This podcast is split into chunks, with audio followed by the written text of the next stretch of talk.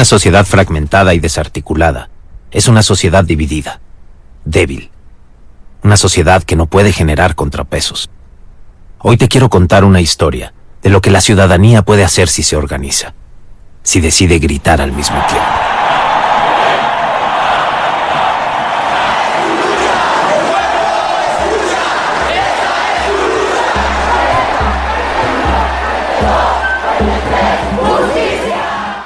Me van a decir mis compañeros si no se trasladaron a aquella plaza en el 2015 cuando todos fuimos con nuestras banderas de Guatemala a decir frente al Palacio Nacional de la Cultura, yo no tengo presidente. La voz que ustedes escucharon es la de Diego Luna, eh, es el actor productor de cine, teatro mexicano que nos conquistó a todos con su papel de Félix Arellano, el último que ha jugado en la televisión por streaming, Narcos. Diego Luna es el narrador de este podcast que hoy nos presentan Andrés Torres Checa y Elvira Lisiaga, los realizadores de esta investigación. Se llama La Advertencia y trata sobre Guatemala. Bienvenidos a nuestros entrevistados. Gracias por aceptar esta entrevista. Hola, gracias por tenernos. Buenos días, gracias a todos por allá por tenernos. A ver, quisiera arrancar pidiéndole a, Andrés que nos cuente cómo surge este proyecto. ¿Quién, ¿Quién da, digamos, el primer piochazo para que arranque? Pues se mezclaron una serie de accidentes profesionales eh, y políticos internacionales eh, yo colaboro y trabajo en una consultoría de derechos humanos que se llama Creatura y trabajamos temas de violaciones graves a derechos humanos en México y Estados Unidos y Centroamérica.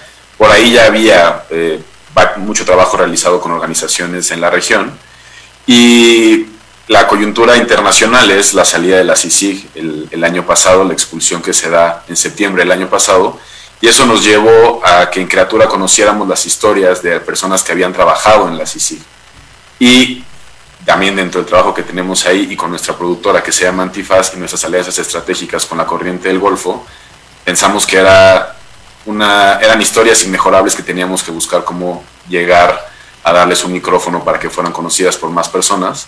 Y así fue que generamos esta alianza con la corriente del Golfo, la productora de Diego Luna y Gael García, para contar esta historia. Entonces ese es el primer piochazo, como dices tú.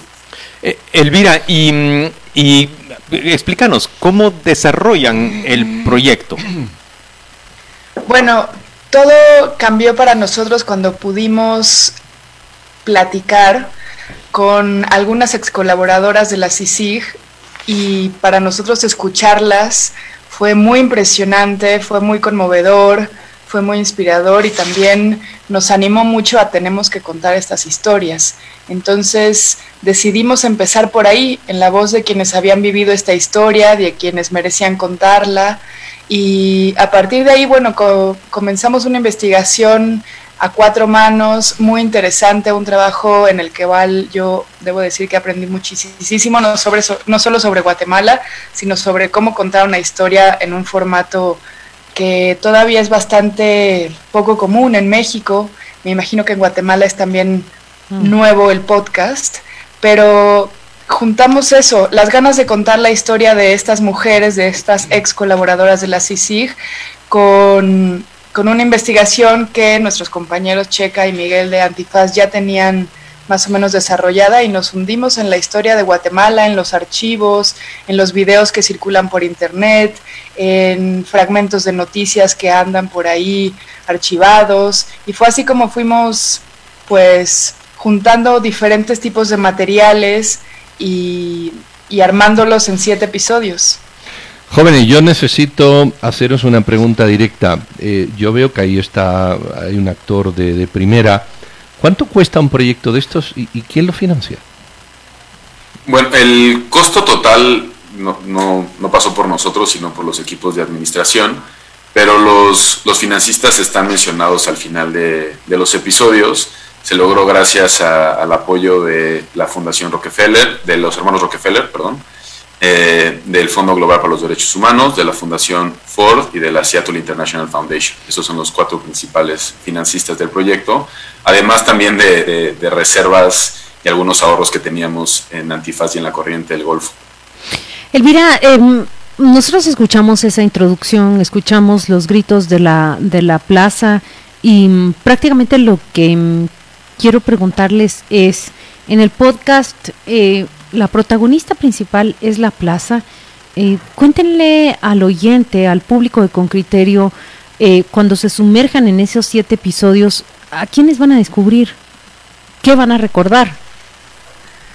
Pues van a recordar muchas cosas. Los siete episodios recorren bastante sobre la historia de Guatemala. Van a empezar cuando eh, Jacobo Arbenz y vamos a hacer un recorrido pues hasta ahora, hasta el año pasado, cuando la CICIG fue expulsada, pasando por el juicio contra Ríos Montt, pasando por el movimiento Renuncia Ya.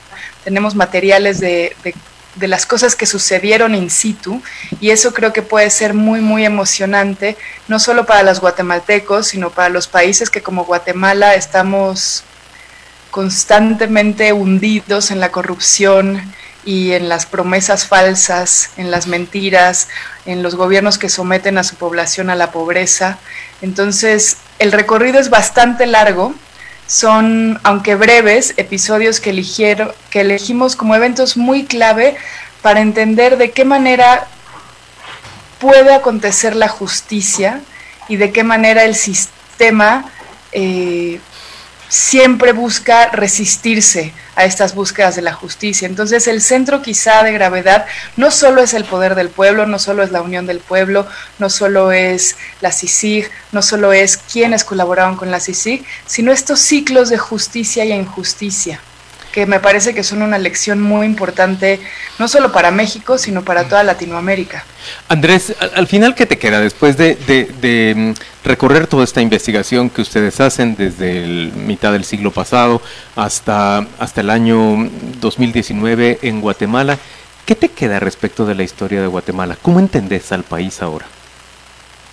Qué pregunta, ¿eh? Porque me quedan tantas cosas que no sé si pueda contestarlas en esta entrevista. Yo, yo estudié Relaciones Internacionales, esa es mi licenciatura. ¿Qué edad tenés? Y eh, tengo 29 años. Ya. Y, y, ya, había, ya conocía de la historia de Guatemala. Me tocó a mí, siendo estudiante, vivir y estudiar y ver desde acá con muchísimo entusiasmo lo que fue el movimiento Renuncia allá.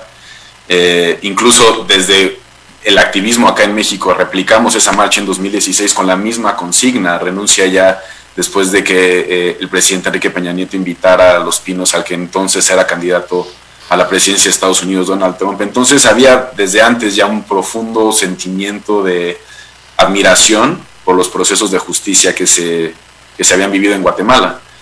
Adentrarme en esta investigación fue revivir esa, esa enorme curiosidad y ese enorme cariño y admiración que había y intentar profundizar más en ello. ¿Qué me queda? Pues me queda la historia de un país que hay que decirlo con, con todas sus letras, México tiende a ver con mucha condescendencia y México tiende a ver con mucho desprecio.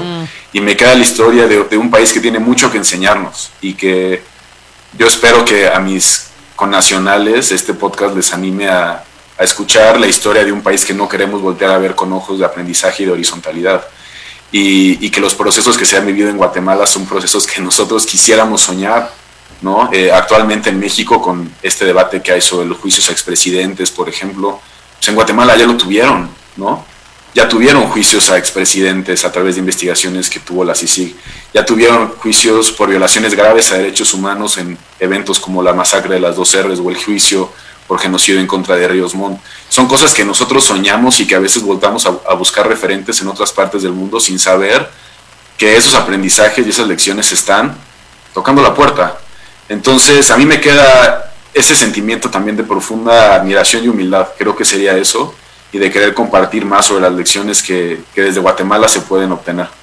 Eh, Elvira, muchas, muchas veces documentales o películas eh, se pueden pensar que tienen un cierto sesgo. ¿Qué, voces podemos escuchar aquí o, sobre qué pilares históricos han trabajado o sobre qué eh, diferentes informes han podido construir la historia para evitar ese comentario o, esa, o ese señalamiento de que, bueno, es una historia pero tiene su sesgo? Bueno, yo creo que, que va a ser un proyecto polémico en su recepción y que de alguna manera no podemos evitar que quienes en Guatemala y en el resto del mundo tienen ciertas inclinaciones políticas nos critiquen o nos rechacen.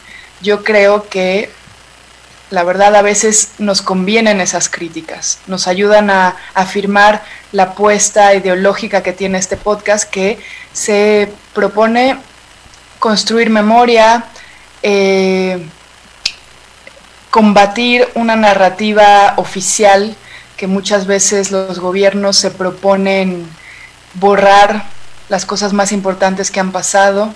Se propone también este proyecto escuchar a quienes estuvieron ahí. Entonces, yo creo que nosotros estamos en esa en ese eje, digamos, respondiendo a tu pregunta. Tenemos a las voces de quienes estuvieron ahí, tenemos mucho archivo de, por ejemplo, el juicio de Ríos Montt, lo que pasó en el juicio, lo que pasó en esa sala, las voces de los indígenas. Tenemos a Claudia Paz y Paz, eh, que fue una de las personas más interesantes que yo he escuchado hablar en mi vida. Tenemos también al comisionado. Eh, tenemos, bueno, a las ex colaboradoras de la CICIG. Pero, pero, hasta ahora, Elvira, solo me has puesto una parte del escenario. Por eso te preguntaba, ¿hay un contraste con otras voces o, como tú bien dices, este post ideológico pretende presentar una versión polémica pero mm, en el trabajo habéis buscado otras partes o sencillamente dentro de, esa línea ideológica que tú reconoces solo habéis querido profundizar eh, o, tomar en cuenta una de las partes? Bueno, eh, me voy a tomar la libertad de contestar esa pregunta. Eh, sí es un podcast que tiene una inclinación y la inclinación de este podcast es contar la historia que no se escucha normalmente en los medios tradicionales y que no se escucha normalmente dentro de la esfera de influencia política. Y es una historia que hasta a veces parece ser un secreto a voces. Y si se ve solo el podcast como un ente que vive solo, pues sí parece que está desbalanceado. Pero si se ve el podcast como un ente que cohabita con eh, medios de comunicación, con otras esferas de influencia, con partidos políticos, con empresarios que dominan la narrativa, entonces no está tan, tan, desbalanceado. Nuestra intención no es contar una historia objetiva y creo que es muy importante hacer ese énfasis, eh, porque el objetivismo, para empezar, no existe. Nuestra motivación no nació de una neutralidad, nació de eh, los sentimientos que nos conmovieron al escuchar la historia reciente de Guatemala y esa historia es la que queremos contar. Por eso también no nada más nos detenemos a hablar de la CICIC. Creemos que para entender lo que pasó con la CICIC tenemos que dar un par de pasos atrás y entender cómo fue este conflicto tan largo, uno de los más largos en América Latina, solamente seguido del de Colombia, que es el conflicto guatemalteco. Sí. Entonces, llegamos a ser sí hay una intención, y este, sí hay una intención de contar y recuperar eso, generar archivo, generar memoria y discutirla a través de estos espacios donde a veces eh, parece ser, o sea, donde a veces eh, por buscar una neutralidad, en realidad lo que pasa es que algunas voces se pierden. Mira, fíjate que me llamó mucho la atención lo que dijiste y te dirijo la pregunta, Andrés, porque fue una de tus respuestas. Eh, México soslaya, sí, y, ve a Guatemala de una manera que los guatemaltecos lo, habremos reclamado históricamente. Recuerdo que en el 2015 una caricatura, mm, si no estoy mal, del diario Reforma dibujaba al águila de México realmente eh, tímida y pequeña frente al quetzal de Guatemala. Pero quiero adelantarme y como todos sabemos el final de la historia, yo sé bien que no voy a hacer un spoiler, em, ¿les pareció triste el final de la historia? La expulsión de Sisi, la expulsión del comisionado, la declaración de non grato y finalmente em, bueno, no le voy a decir la expulsión de Sisi, porque el gobierno de Jimmy Morales aprendió por lo menos que se tenía que hacer de acuerdo con la ley. Todos sus intentos fallaron y el único que le dio éxito fue cuando siguió el camino legal. Mm, ¿No es un triste final? Pues bueno, yo quisiera pensar, perdón, Checa, quisiera pensar que no es el final. Hasta ahí pudimos contar porque vamos en los acontecimientos lo más actualizados que pudimos, pero aunque sí es bastante, bastante triste pensar en la expulsión de la CICIG y todo lo que eso significó para los colaboradores y todo lo que eso significó también para la gente, Estamos tratando de rescatar cómo queda en el pueblo una energía que todavía reclama justicia y que no está dispuesta a volver a antes de la CICIG. Pues yo, complementando la respuesta de, mi, de mi colega, eh, creo que por ahí va un poco también el nombre de, este proyecto. O sea, el, podcast se llama La advertencia por algo. Y es, es la advertencia de todo lo que es capaz de hacer el sistema cuando queremos reclamar justicia y queremos luchar contra la impunidad.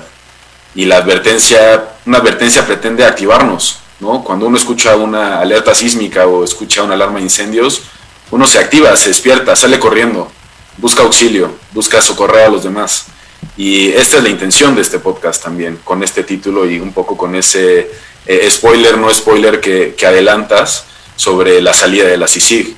Es esa advertencia y qué vamos a hacer frente, a la salida y frente a estos embates en contra de quienes combaten contra la impunidad y contra la corrupción. Pues muchas gracias a, Elvira y a Andrés, eh, Andrés Torres Checa y a Elvira Lisiaga. Ambos eh, trabajaron en la producción de este podcast con siete episodios que describe, como ya nos dijeron ellos, la, historia de la lucha contra la impunidad y contra la corrupción en Guatemala. Eh, Andrés, Elvira, esa discusión que hoy se ha reflejado aquí con ustedes con diferentes posiciones es la que mantenemos todos los días en, en Radio con Criterio, desde diferentes posiciones Vemos lo que ha ocurrido en el país y pienso igual que Elvira, eso no fue el final. En Guatemala la historia se está construyendo todavía y la salida de la CICIG por el fenecimiento de, de su de su plazo es apenas un episodio más. Aquí hay hay todavía mucho por desarrollar. Fue apenas una advertencia, como dicen ellos. Así gracias por acompañarnos. Sigamos discutiendo y por favor, este, ya están disponibles en Apple Podcast, en Spotify. Busquen la advertencia. Los primeros tres episodios este miércoles, el próximo miércoles los siguientes dos, el acuerdo y la línea, y en dos miércoles los últimos dos episodios, el principio del fin y la advertencia. Muchas gracias por el espacio y conversemos las veces que sea necesario. Hasta pronto. Muchas gracias. Y si puedo decir algo más, quiero recordarles que el podcast es un formato muy amigable, que se adapta a la vida de cualquiera que nos esté escuchando, así que lo pueden escuchar mientras cocinan, mientras cambian pañales, mientras andan en bici. Mientras van en el vehículo, mientras van en un bus. Muchas gracias. Hasta pronto. Muchas gracias. Hasta luego. Gracias.